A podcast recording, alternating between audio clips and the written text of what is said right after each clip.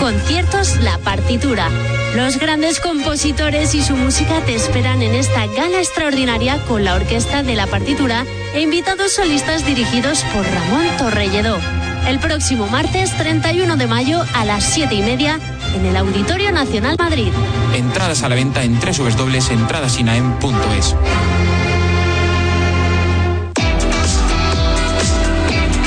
través de la app de Radio Libertad puedes escuchar la emisora en directo y otras muchas cosas más, como todos nuestros programas en el apartado de podcast.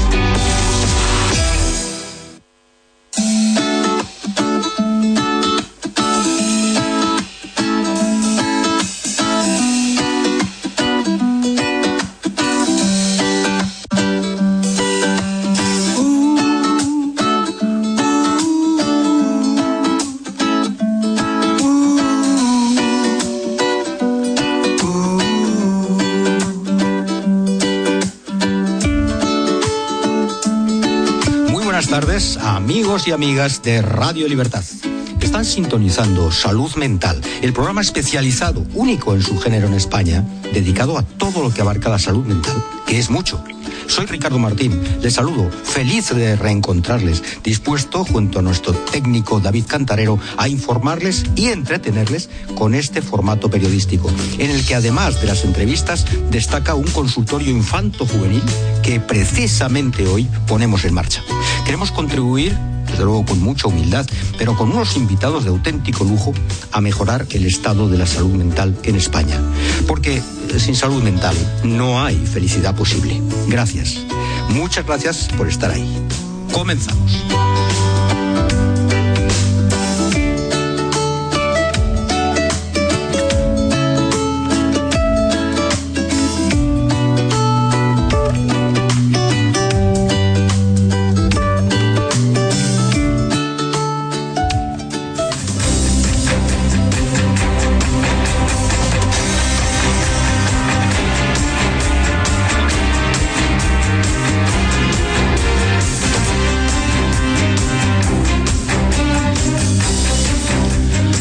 Siete días eh, les comentaba que en Siches iba a tener lugar un evento muy importante relacionado con la salud mental, un, congreso que cumple 20 ediciones, un auténtico clásico del que nos anticipó su contenido la periodista de salud Patricia Matei, ya saben, es colaboradora habitual de nuestro programa nos anticipaba eh, de qué iba este, este magnífico, eh, esta magnífica edición, la, número 20, espectacular en este caso, y hablamos de, eh, la temática es la depresión en la mujer, en el foro de 2022. Buenas tardes, Patricia Matei.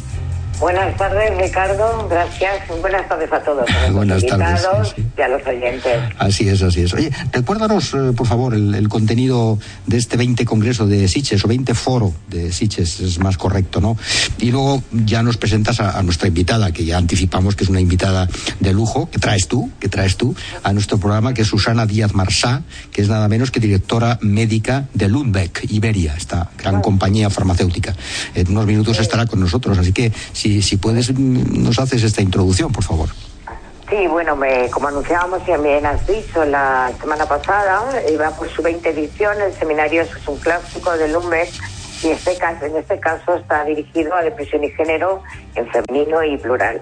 El evento que se está ya celebrando, que, que inaugurará sus jornadas mañana por la mañana, contará con la doctora Mariana Yamarza, que es la presidenta de la Sociedad de Psiquiatría de Madrid y jefa de la sección de psiquiatría del Hospital Clínico San Carlos.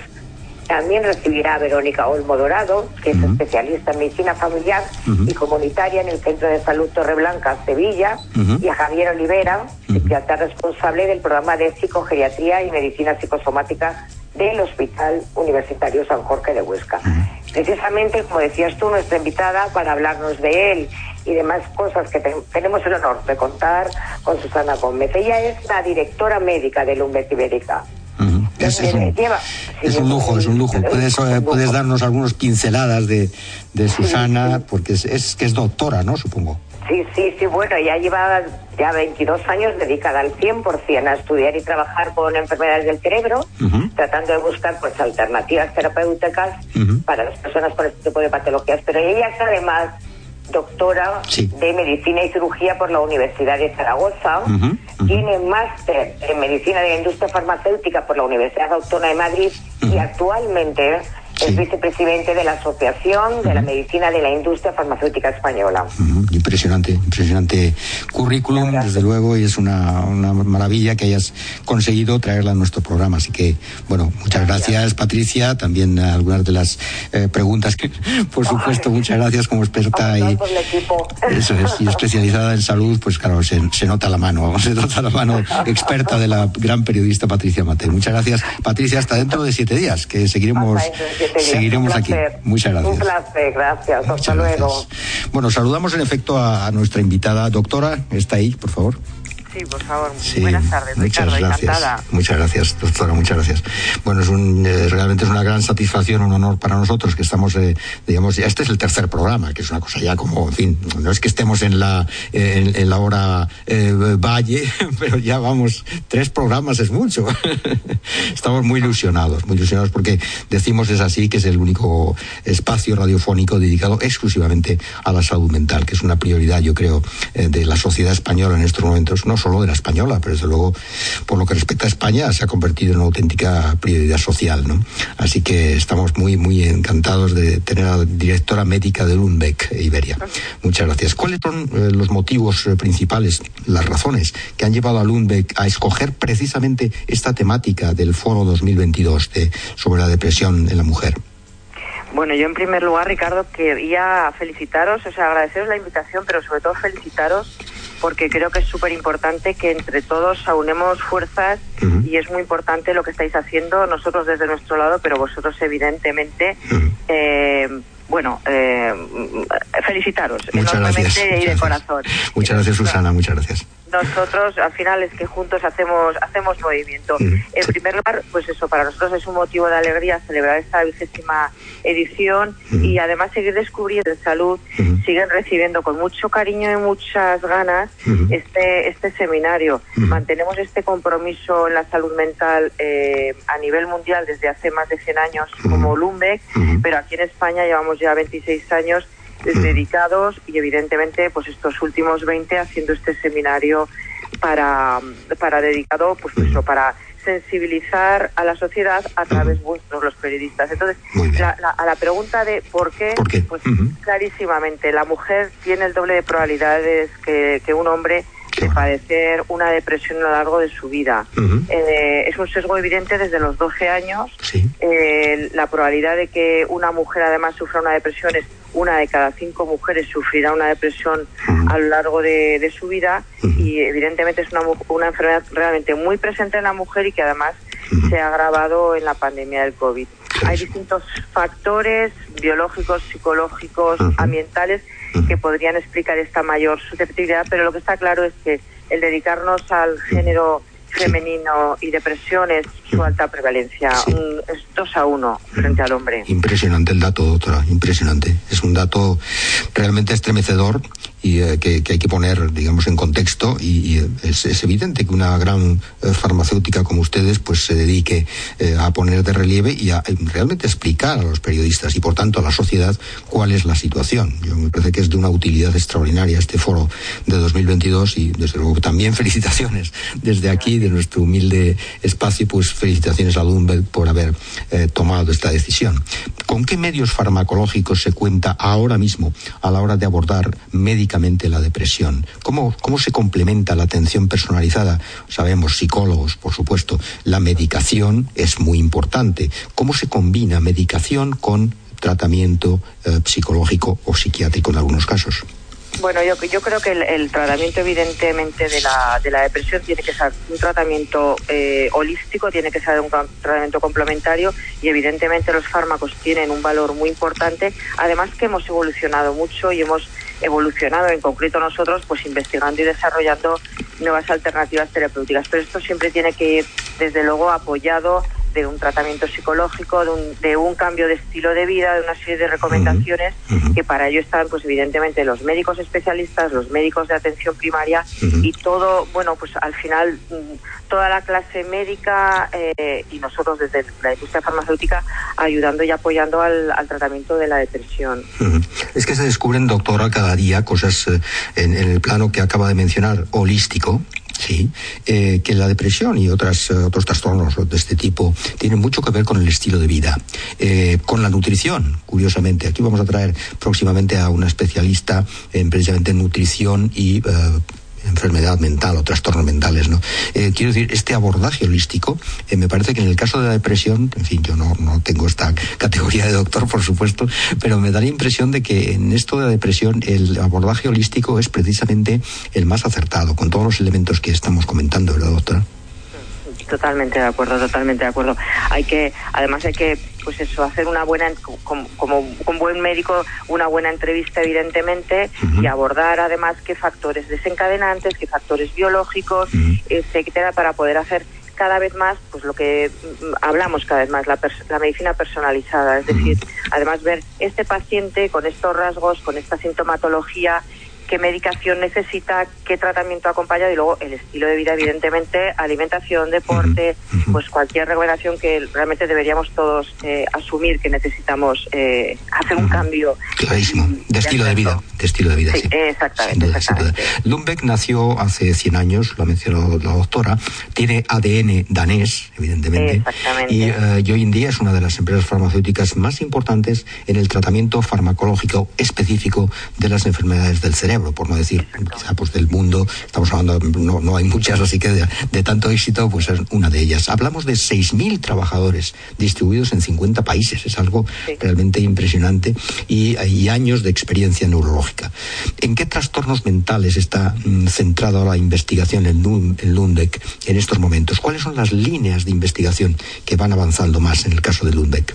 Bueno, nosotros tenemos un recorrido muy importante en enfermedades. Eh, los primeros fármacos que se descubrieron dentro de la, compañía eran fármacos para, para, la esquizofrenia y luego se ha hecho una línea muy importante de, de antidepresivos con, un, con primeros antidepresivos de los años 50, pero luego desde los años 70 hemos tenido el citalopran, el escitalopran, eh, actualmente bortiosetina, y se sigue investigando, se sigue investigando en cada vez mejorar el tratamiento de, de, la depresión, analizando cuáles son las necesidades no cubiertas de estos pacientes, qué síntomas no mejoran. Hemos visto, pues, por ejemplo, que los pacientes mejoran, eh, tienen cierta mejoría de los síntomas a lo mejor más eh, afectivos, pero la parte cognitiva, la memoria, la atención, la concentración no mejora. Pues yendo, yendo cada vez más eh, afinando los tratamientos a tratar ese síntoma que no mejora. Entonces, tenemos toda esta línea de depresión, tenemos toda una línea de investigación en, en esquizofrenia, tenemos y evidentemente pues dentro de la parte de neurología tenemos un histórico en la enfermedad de Alzheimer, enfermedad de Parkinson. Y ya recientemente hemos empezado también, tenemos próximamente un fármaco para el tratamiento para la prevención de la migraña, otra patología además más frecuente otra vez en la mujer. Sí, sí, sí, sí, frecuentísima además. Yo creo que hay, eh, digamos, enfermedades graves, no cabe duda, trastornos graves. Eh, estos asustan muchísimo a la sociedad, desde luego. Eh, hablamos de los grandes trastornos que, pueden llevar además a situaciones como suicidio, por supuesto, como maltrato a veces, como autolesiones. Estos son los grandes, digamos, por los cuales salen los medios de comunicación la enfermedad mental. Pero claro, hay mm, el día a día está lleno de este tipo de ansiedad, depresión, migraña. Entonces ese abordaje a estos eh, trastornos que podíamos determinar como no graves o no gravísimos, pero sí que es muy importante porque la sociedad sí que masivamente está en esto y sobre todo, supongo, doctora, con eh, la afectación de la pandemia y todo lo que ha traído, ¿no?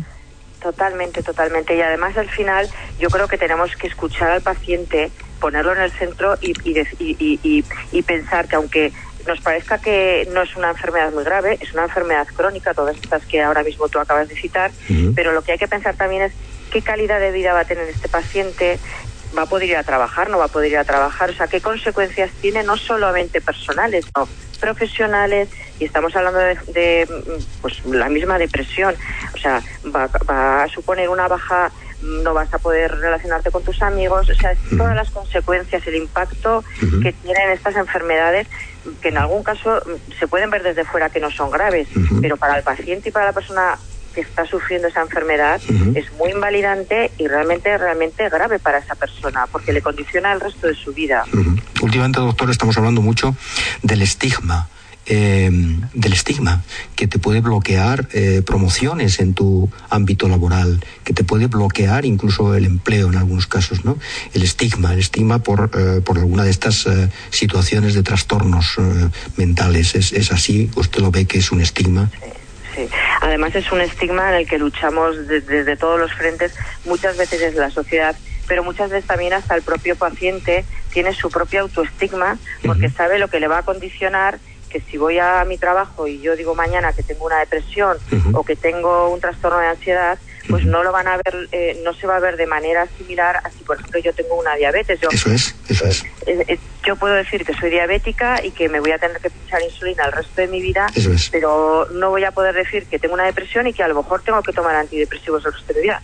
y, y, no pasará nada, o sea, simplemente así voy a estar mejor, mi evolución va a ser mejor y mi pronóstico va a ser mejor. Entonces sí que hay un estigma por parte de la sociedad y, y al final eso el propio paciente a la propia persona que tiene esta enfermedad pues le, conlleva el que pues, le cuesta les cuesta en general hablar de la enfermedad mental. lógicamente además es un bucle no eh, estás en estás en depresión y de pronto eh, no quieres manifestarte por si acaso te van a eh, perjudicar laboralmente y por tanto entras en bucle definitivamente y entras probablemente en un agravamiento de la, de la situación, ¿no? Así que mm, sí que estamos hablando de, de cosas que eh, podemos aportar eh, juntos, eh, sin duda. Usted mencionaba los medios de comunicación, desde luego las grandes farmacéuticas investigando, como ustedes, el, el, mismo médico de, de, de, medicina de salud, el primer nivel, digamos, de, de la, del, para el paciente.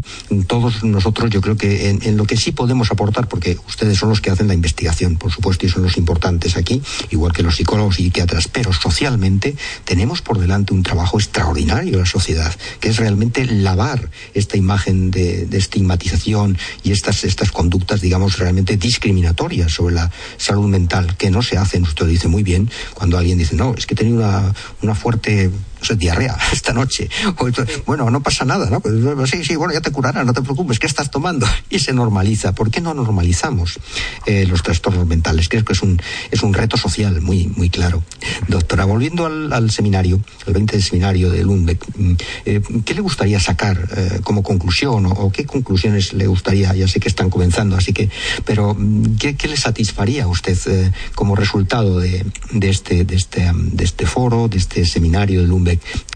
¿Por qué querría usted que fuera recordado en este caso? Pues yo creo que al final lo importante es que, que, logremos sensibilizar a la sociedad, poner en, eh, de relieve la importancia de la depresión de la, desde la perspectiva de género, desde luego con, los grandes profesionales que vamos a tener como la doctora Díaz Marsal, la doctora Almo y el, y el doctor Olivera, y sobre todo con algo muy importante, que es el testimonio cercano y generoso que además vamos a tener de la ilustradora y escultora Merichel Durán, que esto, esto ayuda a, también a luchar contra el estigma, a hablar como están haciendo ustedes ahora mismo haciendo un programa y nosotros y los pacientes, las personas que están o que han sufrido una depresión o que la están teniendo o que es una enfermedad crónica. Yo creo que al final es pues eso que con esto logremos también eh, em, sensibilizar a la población, eh, quitarle estigma a la enfermedad y, y al final entre todos ayudar a estar informados y formados para que la sociedad al final entienda que es una enfermedad más y que podemos hablar de ella.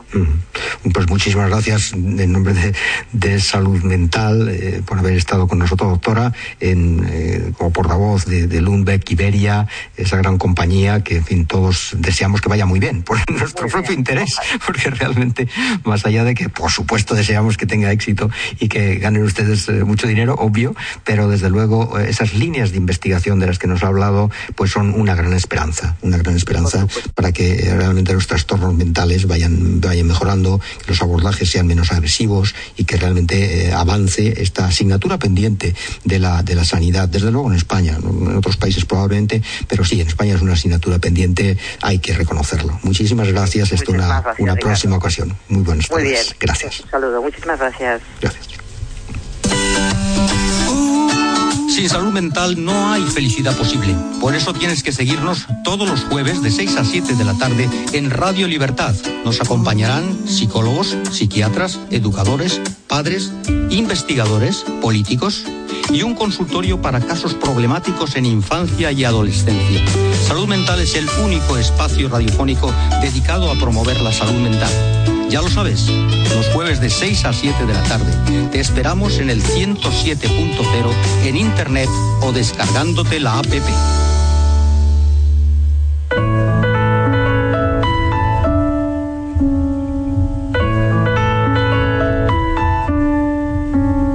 Nuestro siguiente invitado es un gran psiquiatra. Es autor de un libro absolutamente rompedor, que abre un nuevo paradigma en el trastorno límite. Eh, el, título del libro es La herida límite. El gran psiquiatra, andaluz, andaluz, eh, y un psiquiatra de muchísima experiencia, trayecto, vuelo, como ustedes quieran, se llama Mario Acevedo Toledo. Tenemos la gran suerte de tener al otro lado del teléfono al doctor. Muchas gracias, doctor. Bienvenido a Salud Mental. Buenas tardes, Ricardo. Es un placer estar contigo. Muy bien. Pues vamos a abordar los temas del libro de la herida límite, pero como periodista, eh, querido doctor, no me resisto a, preguntarle su, criterio, ya sé que le, pillo un poquito así de sorpresa, pero bueno, eh, sobre este acontecimiento eh, terrible de Texas, esta, esta matanza de Texas, que, que ha protagonizado un adolescente. Yo sé, y lo tiene que saber la audiencia, que el doctor, pues particularmente trata a adolescentes con, con trastorno límite, que tiene una experiencia dilatadísima y que mm, no sé, doctor, si, si, si le ha venido a la memoria eh, este, este, esta persona, este asesino adolescente, eh, había sufrido bullying, eh, había tenido, digamos, un complejo tremendo de, aislamiento en su, en su colegio, había estado como, mm, como cultivando el rencor durante mucho tiempo. Eh, y a mí, mm, viendo estas imágenes y viendo este caso, después de haber leído eh, La herida límite, uno de los rasgos que usted detalla ahí, eh, yo decía, caramba, pues, pues esta, este asesino, por hay que llamarle asesino, no, no se puede decir, no, pobre, no, es un adolescente, pero es un asesino. Entonces, eh, algunos de los rasgos que yo veía ahí, digo, bueno, realmente este, esta persona, esta conducta, eh, puede relacionarse, doctor, con algún tipo de, herida que haya tenido este, este adolescente. Eh, no, no quiero justificarlo, evidentemente, ya digo que para que no se confunda la audiencia, no estoy justificando al asesino, pero indudablemente este chaval eh, habrá sido herido, doctor. Bueno, herido posiblemente, pero lo más probable es que tuviera rasgos psicopáticos. Las personas con trastorno límite no suelen hacer eso, ni muchísimo menos. Todo lo contrario. Son personas amables, personas sinceras, auténticas, empática, generosa, lo que quieren es bien de los demás. Ahora bien, van muy heridos y pueden tener a veces conductas violentas, pero generalmente es con ellos mismos. Son conductas autodestructivas. Eh, vamos, es impensable que tuviera un trastorno límite. Ahora, las heridas pueden ser, bueno, de muchos tipos y dar en personalidades de muchos tipos también. Si la persona ya tiene rasgos psicopáticos preexistentes, pues un maltrato en la infancia puede originar. Y después también teniendo en cuenta que la inmadurez del cerebro está ahí presente también. Ah, biológico entonces. Pero el, trastorno límite no, ah. no hacen esas conductas, ni muchísimo menos, todo lo contrario. Sí, esta conducta que usted atribuye más bien a un, psicótico, de alguna manera. Eh, sí, o de rasgos paranoides, es muy probable, pero más bien conducta psicótica o bien psicopática, pero en absoluto trastorno límite, todo lo contrario. Eh, eso sería estigmatizar los trastornos límite cuando lo que vamos a hacer con el libro es todo lo contrario, es decir, son personas que son diamantes. No, ahora venimos a hablar del, del trastorno límite, pero no me resistía teniendo un psiquiatra tan experimentado a citar esto porque... Bueno, eso eh, también me acuerdo de este caso de Elche, Ricardo, ¿te acuerdas? Sí, sí, sí, sí. Claro, claro. Es que el caso de Elche es un caso extraordinariamente paradigmático también, porque eh, no, no haría falta ni siquiera que hubiera ni patología mental. Un chico joven que, de 15 años, inmadurez cerebral, que tiene adicción a los juegos. Eh, claro, los padres no saben lo que significa tener una adicción a los juegos, porque una adicción a los juegos es como otra adicción cualquiera. Ocurre un de abstinencia y junto a la inmadurez cerebral pues, puede ocasionar un raptus violento. Y realmente No hace falta ni que hubiera una patología mental, pero si la hay, pues mucho más, ¿no? Mucho más, agrava, agrava la, situación. Lo que sí que parece claro es que eh, los, el abordaje temprano, y ahí sí que creo que en el caso he estado leyendo un poco, lógicamente, para informarme y para las tertulias a las que acudo, pues el caso de Texas, y, me he fijado en algunos aspectos que el doctor sí que refleja en su libro, que es la, naturalmente, digamos, el, no conocer, eh, no conocer lo que realmente el, adolescente eh, tiene en sí, eh, y, parece claro que los educadores sí tienen una misión en esto, ¿no? Que los educadores tendrían que estar más encima o que tendrían que hacer prevención. En este caso también podemos hablar del, trastorno límite, por supuesto, que es el protagonista de hoy. ¿no? Eh, hablamos de la herida límite. Usted tiene una experiencia impresionante en el tratamiento del trastorno límite. ¿Qué descubrimiento ha hecho en torno al trastorno límite que le ha pues llevado a escribir este libro? Exactamente. Yo el descubrimiento que he hecho más interesante sería que no es un trastorno de personalidad, es un síndrome compuesto de tres patologías. Y también quizás otra cosa que yo creo que también es significativa es que estas personas son todas ellas víctimas de maltrato. Eso cambia la concepción de manera radical del trastorno límite. Es decir, son personas que son víctimas y al mismo tiempo personas que son diamantes. Entiendo esta, eh, esta aparente paradoja. Es una aparente paradoja, es, así, ¿no? Eso es. ¿Tiene solución el trastorno límite, doctor? ¿Hay, ¿Hay, tratamiento? ¿Hay tratamiento y de qué tipo? Claro, eh, el tratamiento debe de concebir un duelo, puesto que ha habido maltrato y después curar las tres heridas, que yo hablo en mi libro, que ha habido tres heridas, biológicas, psicológicas, que es el maltrato y la social o estigma social. Si curamos las tres heridas, hacemos un duelo y después iniciamos una rehabilitación que debe de tener tres partes, porque que son sobre todo revalorizar a estas personas que como digo son verdaderos diamantes, joyas. Exactamente. Si también restauramos las heridas, y también todo el tiempo que han estado, como yo digo, en la cueva y, que las funciones mentales pues están deterioradas en muchos aspectos. Y después también si hacemos una reparación de daños y prejuicios, porque como yo decía en la presentación del libro, sin justicia no hay manera de curar a nadie. Mm, hemos hablado de tratamientos naturalmente, bueno, llevan tiempo, ¿verdad, doctor? O sea, que usted en los abordajes que hace em, como psiquiatra, bueno, tiene tiempo, no, no se habla de unas, una consulta, dos, tres, ¿no? Yo creo que ahí sí que hay un tratamiento dilatado. Para, digo esto para que... El tratamiento, eh, perdón, es distinto si es leve, moderado o grave el trastorno. En un trastorno leve, pues un año de tratamiento con un psiquiatra y un psicólogo clínico, pues puede ser suficiente para una recuperación bastante evidente. Después ya los casos son más moderados y más graves, pues pueden necesitar hospitalización, etcétera. Es un caso, el trastorno límite grave de todas formas, incluso en los casos más leves se puede decir que es una enfermedad grave. Y el abordaje farmacológico, aquí hemos estado hablando, como sabe, con, con Lundbeck, esta gran multinacional farmacéutica em, que, se dedica a investigar eh, permanentemente sobre, sobre trastornos eh, mentales. Y, eh, el abordaje farmacológico, usted, doctor, siendo psiquiatra, doctor, es, es, partidario, es, es imprescindible.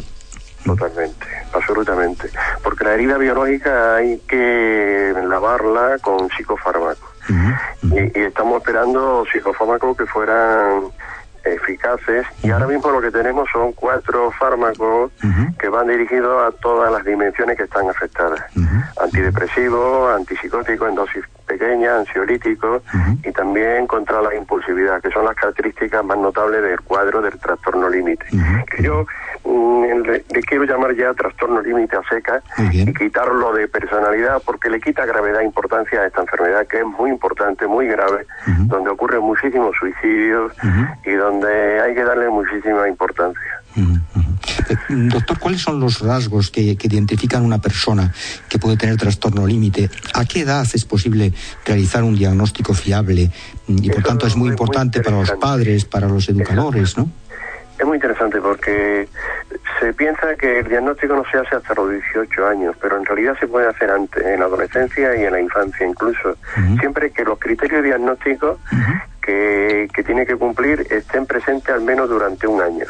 Muchos, muchos psicólogos y psiquiatras me dicen, bueno, pero si este chico todavía no tiene ni, ni 13, 14, ni 15 años, ¿cómo usted lo diagnostica? Hay que decirle que sí se puede diagnosticar si cumplen los criterios durante un año. Eso es muy importante, porque el síndrome ya puede empezar en la infancia. Existe, de hecho, un síndrome que se llama el síndrome límite de la infancia, que ya está muy muy estudiado, ¿no? Que progresa poco a poco hacia el trastorno límite. Otros debutan más tarde, en la adolescencia, pero se puede diagnosticar antes de los 18 años. Y los criterios son la impulsividad, la inestabilidad afectiva, la gran ansiedad, y también alteraciones en el tema de la identidad. Esas son las características principales. Que nos tienen que preocupar, de alguna manera, a los padres, a los educadores, atención, esta persona, este chico, este jovencísimo, probablemente chico, ya tiene alguno de estos eh, elementos y, por tanto, agrupados entre sí, sí que pueden preocupar, porque eso ya es una... Y una cosa, Ricardo, importantísima es observar si los niños hacen daño, se hieren, se cortan, se queman, porque eso es un un síntoma que nos está indicando la posibilidad de un trastorno límite. Aunque no siempre sucede eh, que sea un trastorno límite, puede haber otra patología, pero detrás de, estas, de estos autodaños, de estas autolesiones, suele haber un trastorno límite de la personalidad. Usted en su excelente libro eh, cita ejemplos que nos, nos llaman la atención, es uno de los temas atractivos de, de la herida límite, hay otros más, por supuesto, pero este a mí me llama la atención, que son esos grandes actores, esos grandes prescriptores mundiales auténticos ídolos como Amy, Amy Winehouse, como Marilyn Monroe y, estas personalidades, y alguno más que puede citar usted aquí, eh, parece que sí tenían este trastorno límite, ¿no? Sí, yo lo he estudiado con atención y efectivamente podrían haber sido diagnosticados de trastorno límite perfectamente y hubieran sido curados prácticamente hoy en día.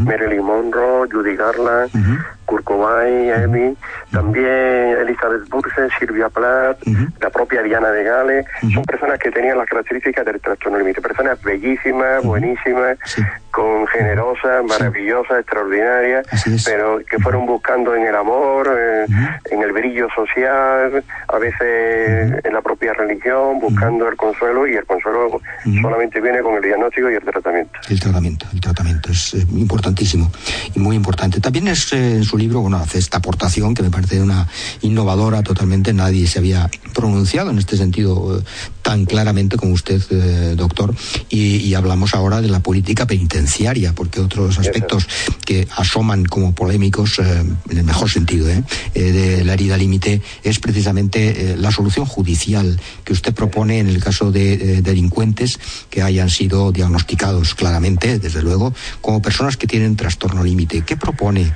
en su libro La herida límite a propósito de estas situaciones, doctor? Bueno, pues yo propongo que cuando cometan delitos estas personas, pues el tiempo de privación de libertad lo cumplan fuera de, del sistema penitenciario, porque allí entonces acaban sus posibilidades. Se cierra entonces ya el círculo. Y además son a veces maltratados dentro de las propias cárceles. Son personas muy buenas, muy nobles y no merecen ese destino tan aciago. Y además quieren curarse pueden curarse hoy en día, son menos responsables de lo que habíamos pensado, tienen más daño cerebral de lo que habíamos creído, por tanto no se merecen ese destino ni muchísimo menos y además son recuperables con los tratamientos. No tiene sentido. Además, estamos perdiendo la sociedad unas verdaderas joyas. Son gente empática, maravillosa, que dan lo mejor de sí mismo cuando se les da una oportunidad. Y la oportunidad que quieren es de amor, porque lo que no han tenido ha sido amor en la vida, han sido maltratados o bien maltratados en el sentido amplio de la palabra. Eh, también hay que entender que no solo acción, sino omisión de cuidado, no han sido atendidos en su gran sensibilidad, son muy sensibles. y son personas que cuando se les da una oportunidad de cariño, de amor, responden y dan 100 por uno. Sí, usted relata casos eh, bastante interesantes y, yo creo que de algún modo aconseja eh, cómo tratar, tratar a estas personas mm, realmente por parte de los, de los padres. Hay eh, un elemento que usted comenta que, es que a veces estas heridas se pueden producir por, por ignorancia. O sea, no, no creo que los padres o los educadores o, o todas estas personas, mm, digamos, que sean malas, podríamos decir, perversas, que quieran hacer daño nada menos que a sus hijos, a sus seres queridos. No, yo creo que hay mucha ignorancia y entonces pues se hacen cosas o se dicen cosas, porque las palabras hieren, ¿no? Sí, sí, sí, sí, pero no solamente ignorancia, también hay eh, trastornos mentales en los familiares. Ah, vaya. Eso hay, que, hay que saberlo, que no están identificados muchas veces. También hay patologías en los propios niños, que unido al maltrato es lo que da la enfermedad. Por ejemplo, los niños con TDAH, los niños con TDAH, si no son tratados, no son cuidados, que, que, han sido siempre muy maltratados estos niños, pues claro, porque pensaban los padres que eran niños peligrosos, eran niños malos, perversos, eran niños conflictivos, en realidad lo que tenía era un problema de la dopamina en el cerebro y por tanto son niños que cuando se les da la medicación pues responden y son niños maravillosos, inteligentes. Bueno, pues si a esos niños se les trata con dureza, pues pueden ir eh, desarrollando un trastorno límite. Y claro, en la medida que los padres tengan ignorancia y tengan trastornos mentales, esto va a ocurrir con más frecuencia. Bueno, vamos al caso entonces, clarísimo, usted eh, habla siempre de los educadores, habla siempre de, del abordaje temprano, habla siempre de la prevención. Entonces, eh, claro, con un buen diagnóstico yo creo que sí que se pueden arreglar algunas cosas, ¿no? Pero claro, si la sociedad está de espaldas a este tipo de, de, trastornos, ¿no? Y em, unas veces los desprecia, otras veces mm, em, no tiene tiempo, por la sociedad de pronto dice, yo no tengo tiempo de atender, fíjate la de cosas que hay que hacer para que mi hijo, pues anda, que no tengo yo bastantes cosas como para atenderle de esta manera permanentemente, porque son seres, me parece, doctor, que sí necesitan muchos cuidados, sí necesitan, ¿no? Claro, cuanto más sensible el niño, más cuidado necesitan. Entonces, eh, se habla mucho también de los entornos invalidantes. No hace falta ni siquiera que se les pegue al niño, sino simplemente que no estén allí cuando tienen un premio, que, que no acudan a las reuniones de que ellos quieren que los padres acudan, que no se les felicite cuando obtienen un logro. Todas estas cosas, pues, niños que son muy sensibles va calando y va desarrollando un trastorno donde ya empieza a configurarse el trastorno límite, otras patologías también, pero también el trastorno límite, que, que, es un diagnóstico que hoy día se da con mucha frecuencia. Es una auténtica epidemia, Ricardo. Ver cómo en la consulta aparecen todos los días tres o cuatro personas que se le diagnostica de trastorno límite y, que, y que pasan desapercibidos para muchos psiquiatras que no están atentos o que no están interesados en este tema y, que, y que es una fortuna poderlo detectar para poderle dar el tratamiento adecuado. Mm. Doctor, usted habla también en este libro, La herida límite, de los PAS. Cada día se habla más de estas personas, personas de alta sensibilidad. Eh, eso ya está en los medios de comunicación todos los días. Eh, personas de alta sensibilidad. Antes también se despreciaba bastante. A esta persona es que no le puedes decir nada, porque enseguida se enfada. Esta persona, pues fíjate, le he dicho tal cosa y se ha puesto a llorar. Pero bueno, pero qué, qué poco cuajo tiene, qué poca personalidad. Esto se dice constantemente, pero porque existen, ¿no? Las personas de alta sensibilidad, eso existe. Sí, existe. Además, se considera, algunos expertos consideran que hay una población muy alta, ¿eh? quizás entre un 15 o un 20%, algunos hablan de un 18%. Sí, sí existe. Eh, yo me resistía a considerarlo, pero ya he visto que sí, que existen esas personalidades, que tienen cualidades extraordinarias también. Se enfadan por todo, como tú decías, efectivamente, son sensibles al ruido, al dolor eh, se enfadan con cualquier cosa, como decimos, pero después son gente que tiene una gran cualidad. Es que donde está la clave es que si a esos niños los detectamos a tiempo y lo vamos eh, guiando hacia sus potencialidades, son gente que van a destacar. Pero si a esos niños que son muy sensibles le quitamos esa oportunidad o lo despreciamos, pues van a originar patologías. Sí. Hablamos además de, de, unos, de unos niños y de unos adolescentes realmente que, que luego en el ámbito uh, académico son brillantes y, son brillantes. y, hay asignaturas en las cuales destacan muchísimo. Entonces hay que decir, ¿por qué no optimizamos a estas personas para que Exacto. en esas profesiones o en esas sean, sean realmente rindan maravillosamente? Hay un capítulo de la empleabilidad, doctor, muy interesante, que es que eh, todavía la sociedad, las empresas, las, los lugares de trabajo no están adapta, adaptados a estos pacientes ¿no? Porque claro. realmente usted lo que aconseja, si llega un momento en el cual estas personas no pueden seguir adelante, pues a lo mejor se tienen que tomar dos, tres días, digamos, como un poco desaparecidos, ¿no? Eh, porque, porque tiene que ser así, ¿no, doctor?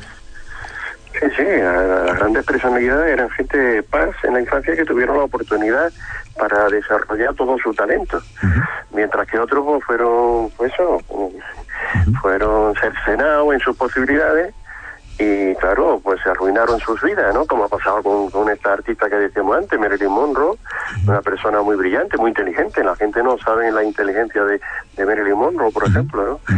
Y, su bondad era extraordinaria también. Bueno, pues, pues claro, se frustraron sus posibilidades porque no tuvieron esa, ese amor que ella buscaba con desesperación, por ejemplo, ¿no?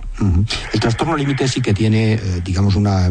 Hemos hablado del trastorno límite leve, de alguna manera, pero luego está el abordaje más complejo para un psiquiatra probablemente, que es el momento de las autolesiones, que es el momento del, digamos, de, la tentación eh, de, suicidio. Y hablamos además de un, de un trastorno, el trastorno límite, que desgraciadamente sí, aporta una de las cifras más tremendas al, suicidio en España en estos momentos. ¿no? Eh, este, este capítulo, ¿cómo lo, cómo lo ve, doctor? Bueno, la tasa de suicidio es del 12% que junto con el trastorno bipolar, pues quizá la tasa más alta, o sea, 400 veces más que la población general.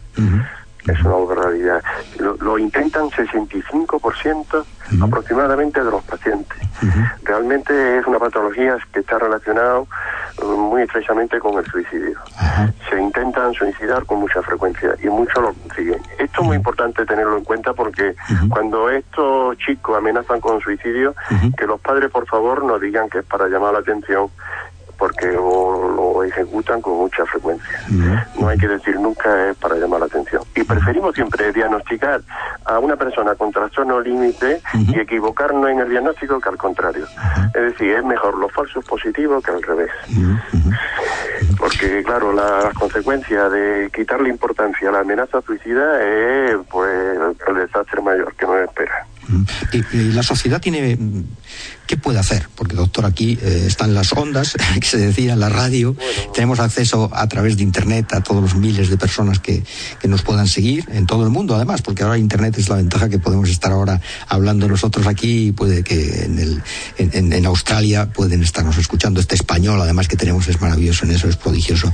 Entonces, mm, mensaje eh, del autor del libro La herida límite a, a, la sociedad o a los españoles o, o al mundo, ¿no? ¿Qué, qué, puede hacer la sociedad con, pues, estas patologías? Bueno, pues, pues, lo que está haciendo los medios de comunicación, sensibilizar sobre estas patologías, sobre el trastorno límite en concreto, pero sobre todo lo que es la salud y la promoción de la salud mental. Eso es lo que debemos de hacer, ¿no? Educar a los niños en salud mental. Ahora tenemos una ley que es la Ley de Protección Integrada a Infancia, que fue, pues, aprobada el año pasado y que entró en vigor este año, que entró en vigor primero este año, que es una maravilla porque ahora ya protege a los niños contra todo tipo de, de maltratos y bueno, eh, es un gran avance social, ¿no? Y después está la labor de los medios de comunicación. Yo te felicito por tu programa porque es extraordinario para que vayamos sensibilizando a la gente sobre la importancia de la salud mental, ¿no? y, poco a poco vamos consiguiendo algunos retos. Bueno, exactamente, se trata de, de, expandir la conciencia, ¿no? De que existe, de que existen remedios, de que hay doctores especializadísimos, como es el caso de Mario Acevedo Toledo, que se ha entregado su vida a, este, a este trastorno límite y por tanto sabe muchísimo, puede abordarlo desde el punto de vista de la, de la sanación y por tanto no está perdida la cosa, porque puede dar la impresión, claro, mi hijo, mi hermano, mi hermana, tiene esto, dicen que es gravísimo, no, yo no sé si vas a... Bueno, señores, sí, señoras, eh, sí, es posible, es posible, eh, es posible curar, es posible abordarlo, es posible, sí, hay especialistas, hay farmacología, así que no duden, por supuesto, en ir al psiquiatra ni al psicólogo para empezar, y porque el diagnóstico, cuando es acertado, es posible la curación. Y uno de los que cura es Mario Toledo, psiquiatra, autor del libro La herida límite en editorial Europa Sur. Muchas gracias, eh, Mario Acevedo Toledo, por estar con nosotros. Un gran placer saludarte y hasta, hasta una próxima ocasión. Muchísimas gracias. gracias. Muchas gracias a ti. Hasta luego. Sin salud mental no hay felicidad posible. Por eso tienes que seguirnos todos los jueves de 6 a 7 de la tarde en Radio Libertad. Nos acompañarán psicólogos, psiquiatras, educadores, padres, investigadores, políticos y un consultorio para casos problemáticos en infancia y adolescencia. Salud Mental es el único espacio radiofónico dedicado a promover la salud mental Ya lo sabes, los jueves de 6 a 7 de la tarde. Te esperamos en el 107.0 en internet o descargándote la app.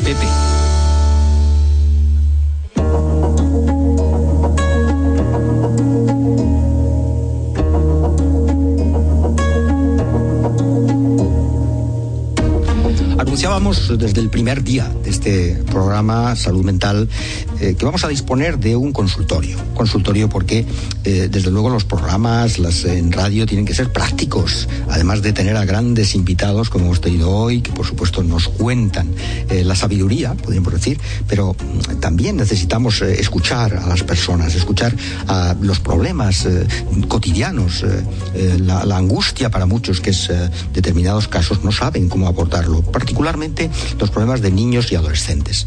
Por eso decidimos desde el primer minuto poner en marcha un consultorio, un consultorio para casos eh, eh, de, problemas de niños y adolescentes, eso que se, se llama infanto-juvenil, la problemática infanto-juvenil, de la que tanto se habla en estos momentos. Afortunadamente ya eh, sí hemos roto el silencio, hemos roto esta especie de espiral de complicidades y por fin se habla claramente de que las edades tempranas y la adolescencia o preadolescencia, sí, ahí hay unos problemas de trastornos mentales muy graves. Y como nos ha dicho el doctor Acevedo Toledo, claro, si se aborda a tiempo, pues no cabe duda de que se pueden curar.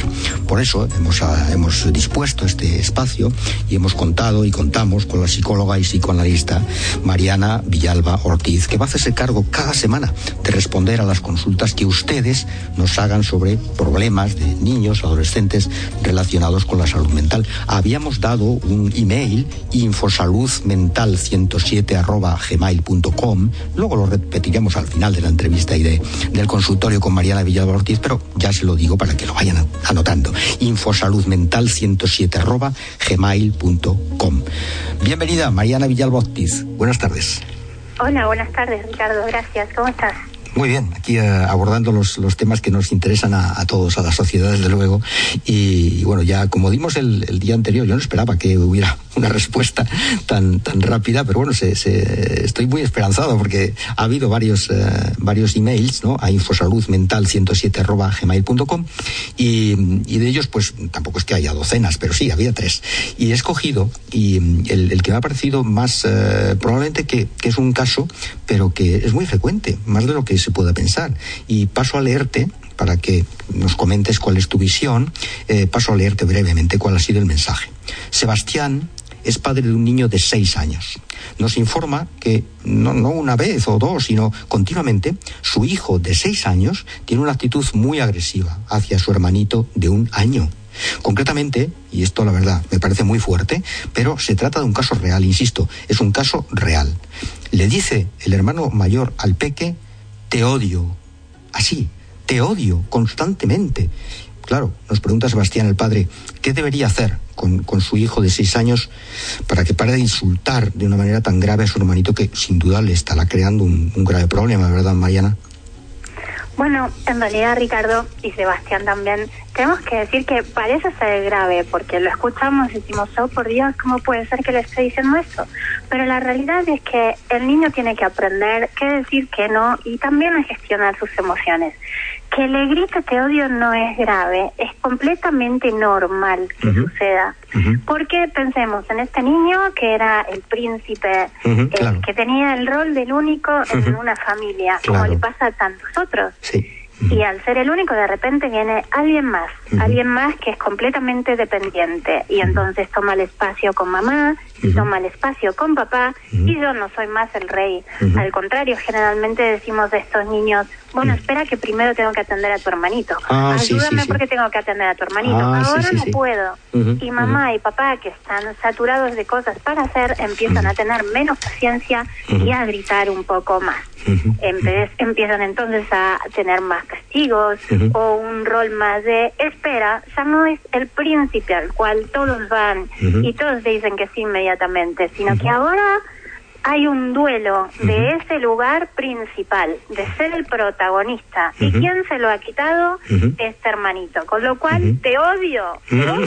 Me has quitado mi lugar principal, eras yo el que estaba aquí y me daban todo. Por supuesto que sí.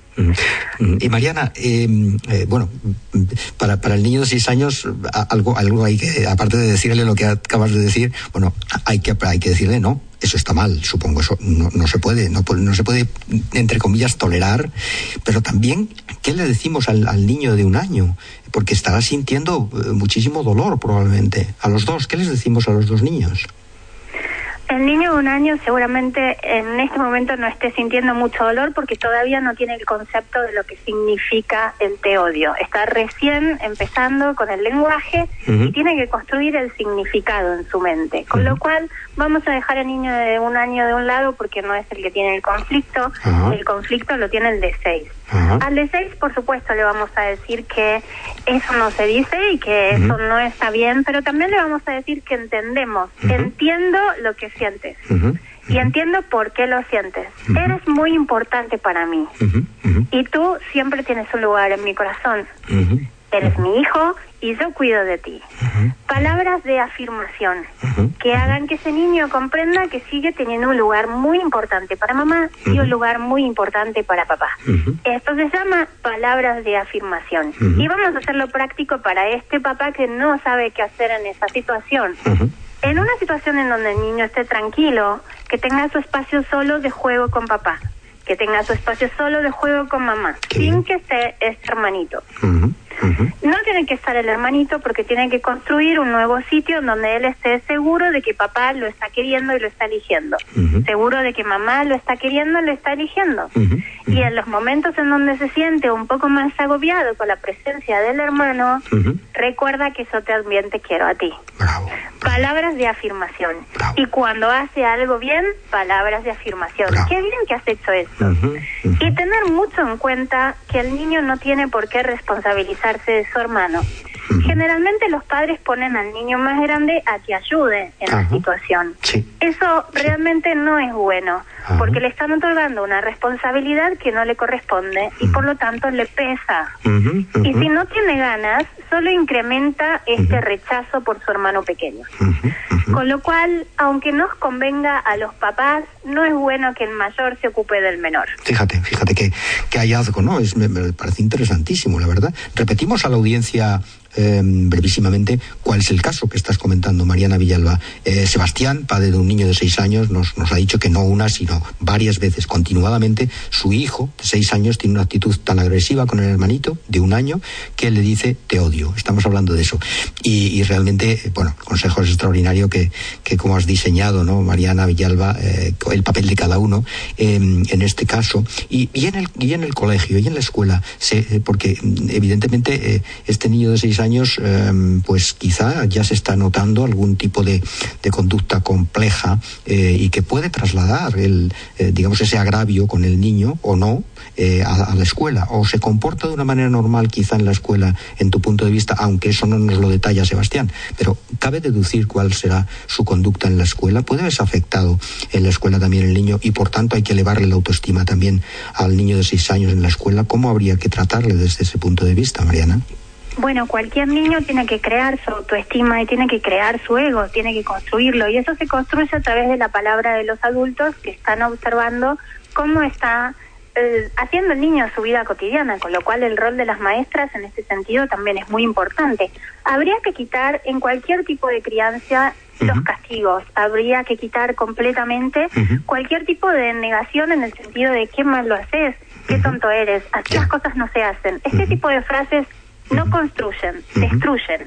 Cuando un niño ahí quiere sacar su autoestima y empoderarse y decir, bueno, yo puedo con la vida, que es lo que uno hace al criar, está haciendo que un pequeño pueda en algún momento ser independiente, fuerte, tomar decisiones, gestionar la claridad mental, la frustración y todo lo que le vaya a pasar en la vida. Entonces, eso viene en este momento. Tenemos seis años y el niño está ahí y hay que construir todo esto. Entonces, por una parte está bueno que tengan la frustración de un hermanito. Si uno crece siendo el rey, después quiere ser el rey en todo y no se aguanta. Claro, no se aguanta no serlo. Se va a frustrar a todas partes donde vaya y vea que hay otra gente que también está en el rol. No va a poder trabajar en equipo, por ejemplo. Entonces, gracias a ese hermanito, este niño está viendo que está bueno no ser el principal siempre. Pero ¿cuál es su rol entonces? ¿Esta agresión la va a trasladar al colegio? Sí, la puede trasladar al colegio, pero justamente los sistemas de ley, es decir, los que tienen autoridad, son los que lentamente van marcando cuál es el rol que a él le corresponde.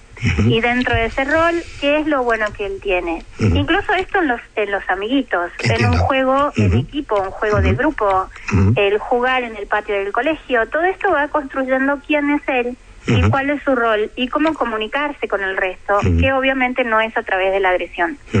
Entonces, en algún punto hay que aflojar un poco la preocupación y posicionarse desde lo positivo, palabras de afirmación.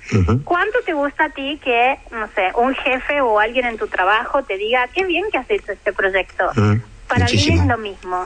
Sin castigo y con palabras de afirmación, todo lo bueno que hace para alimentar esa autoestima y que el niño empiece a sentirse valorado y que tiene un lugar tanto en la familia como en el colegio y así el hermanito, pasado el duelo, va a ser aceptado. ¿Tú, ¿Tú, compartirías la idea de que Sebastián y su esposa o su pareja o, eh, eh, contaran el, el caso en el colegio?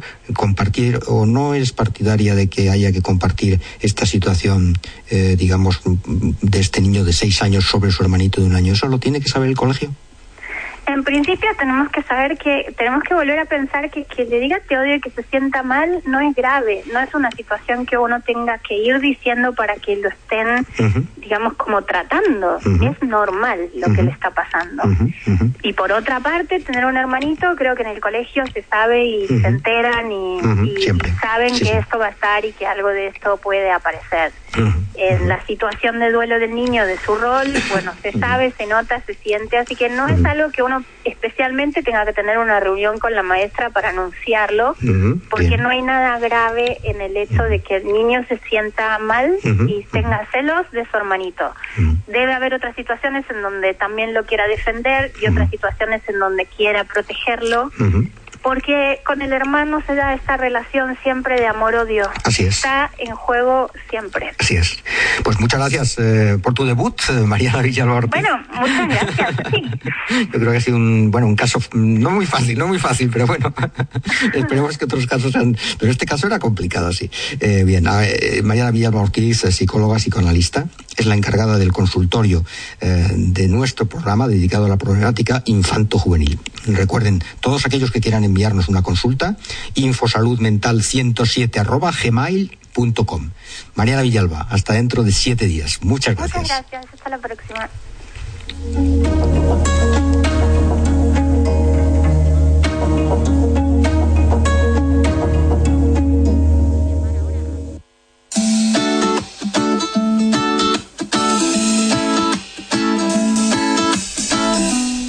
Así llegamos, con mucha alegría, al término del Salud Mental de hoy. El programa de Radio Libertad dedicado exclusivamente a hablar de salud mental, único espacio de la radiodifusión española dedicado a información y orientación de salud mental. Gracias de nuevo a nuestro técnico David Cantarero y por supuesto gracias a ustedes, que son nuestros oyentes formidables, por sernos fieles y estar a la escucha. Muchas gracias, un gran placer. Ricardo Martín les despide. Cuídense, amigas y amigos, y sigan disfrutando de la semana.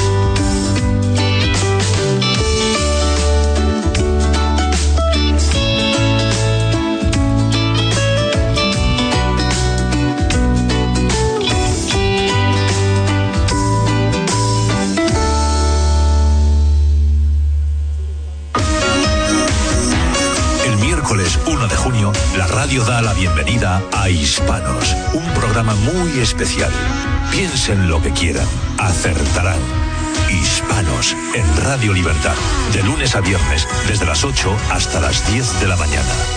Algo está pasando.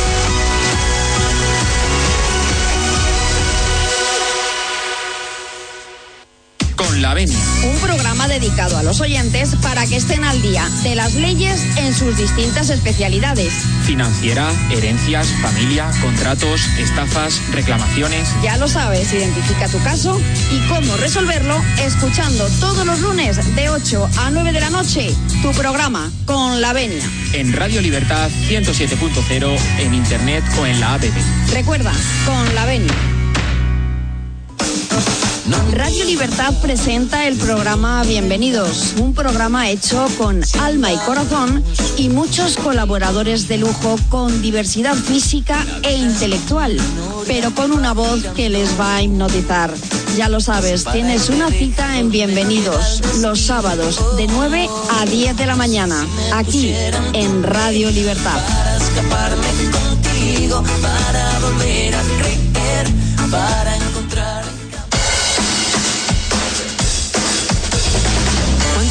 televisiones en España defienden tus ideas, tus creencias, tus ilusiones? Si no nos conoces es ahora el momento.